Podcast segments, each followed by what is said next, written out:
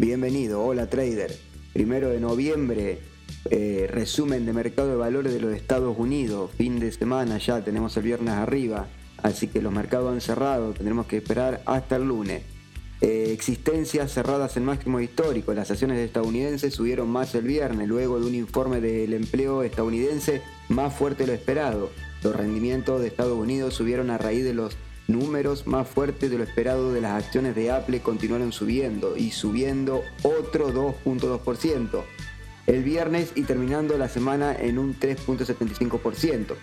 La mayoría de los sectores fueron superiores, liderados por la energía y la industria y de los bienes raíces y los servicios públicos contrarrestaron la tendencia, además de los datos de trabajo mejores de lo esperado, el ISM informó datos de fabricación mejores que lo que esperaban. Los datos de empleo superan las expectativas. Las nóminas no agrícolas de los Estados Unidos aumentaron en 128.000 en octubre, según la BLS, por encima de lo esperado.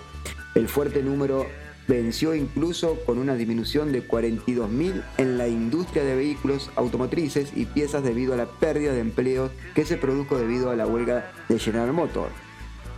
Tanto los datos de empleo de agosto como los de septiembre se revisaron al alza. Los 168.000 estimaciones iniciales de agosto llegaron a los 219.000, mientras que las de septiembre saltaron a 136.000 y a 180.000 en conjunto.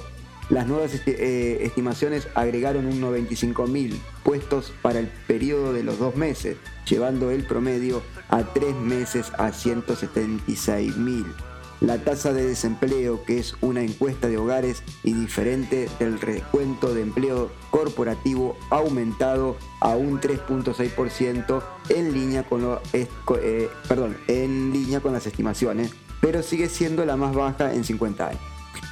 En cuanto el USA es una medida más amplia del empleo, superó el 7%, el ritmo de la ganancia promedio por hora aumentó a 0.1% y a una ganancia del 3% año tras año. También en la línea de las estimaciones, la semana laboral promedio no cambió a las 34.4 horas. Ahora, el sentimiento de fabricación sobre roce, el Instituto de Gestión de Suministro ICM por sus siglas en inglés, informó que el mes pasado su índice aumentó a 48.3% desde una lectura del 47.8% en septiembre, la lectura perdió expectativas que fueron para una lectura del 49.1%. Una huelga de seis semanas por los trabajadores de General Motors pesó en la lectura en cuanto el índice de producción fue solo del 46.2% en octubre, en comparación con la lectura de septiembre del 47.3%.